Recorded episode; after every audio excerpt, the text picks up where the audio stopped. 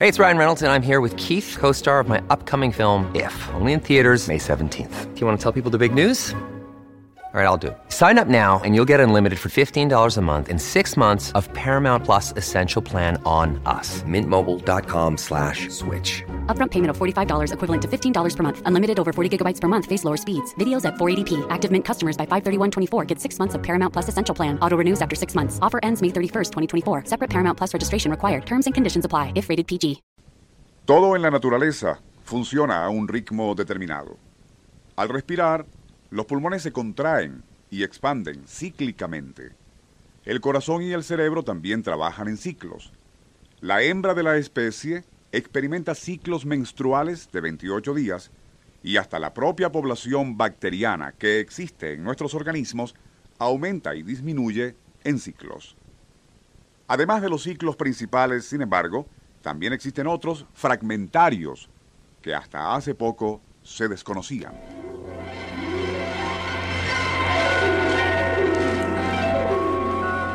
Nuestro insólito universo. Cinco minutos recorriendo nuestro mundo sorprendente.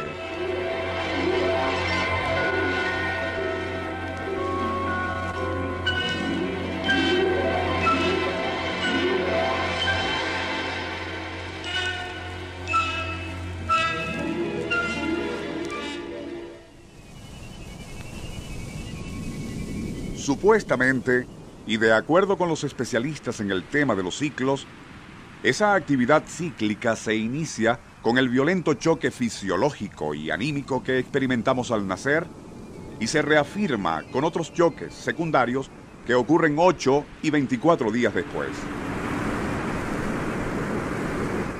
Dicha serie inicial de sacudidas biopsíquicas pondría en marcha nuestra particular y exclusiva secuencia de variados y complejos ritmos.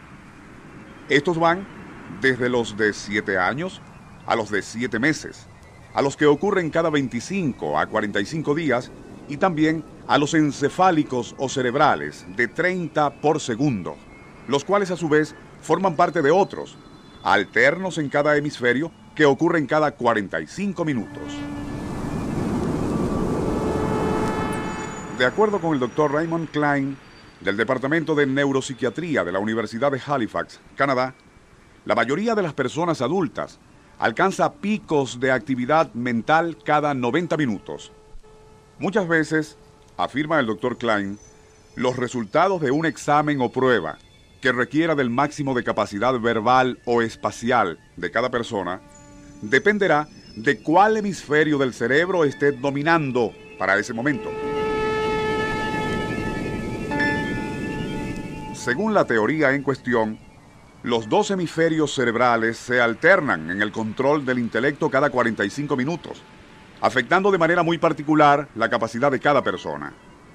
Como se sabe, cada hemisferio del cerebro supuestamente se especializa en una actividad determinada, la artística y la analítica, la espiritual y la pragmática.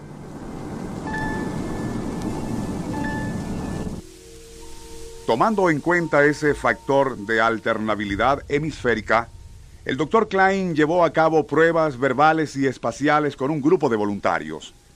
Así, cuando la capacidad verbal de los sujetos se encontraba en su etapa pico, el rendimiento espacial era relativamente bajo. Sin embargo, y al repetir las pruebas 45 minutos más tarde, ocurriría exactamente lo contrario, siendo la puntuación espacial mucho más alta.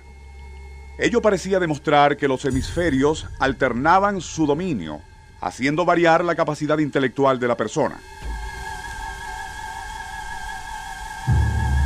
Aun cuando la teoría de Klein requiere de pruebas más extensas, todo parece indicar que es correcta. De ser así, para que un estudiante logre una puntuación máxima en los exámenes, lo ideal sería que los tomase cuando ambos hemisferios estuviesen a punto de alternar sus ciclos y según el tipo de materia sobre la cual se vaya a examinar.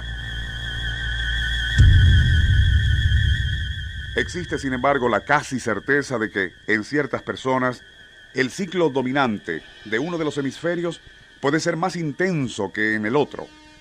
En estos casos su capacidad y habilidades estarían fuertemente orientadas hacia el aspecto que el hemisferio dominante indique. Ello explicaría las tendencias, vocaciones o aficiones hacia determinadas actividades. De acuerdo con Douglas Wester, es tan compleja esa relación de ciclos que se alternan en el ser humano que solo un afortunado y muy raro azar permitiría que todos esos ciclos coincidiesen para trabajar en fase durante largos periodos. Cuando ello ocurre, surge uno de esos seres excepcionales a quienes llamamos genio.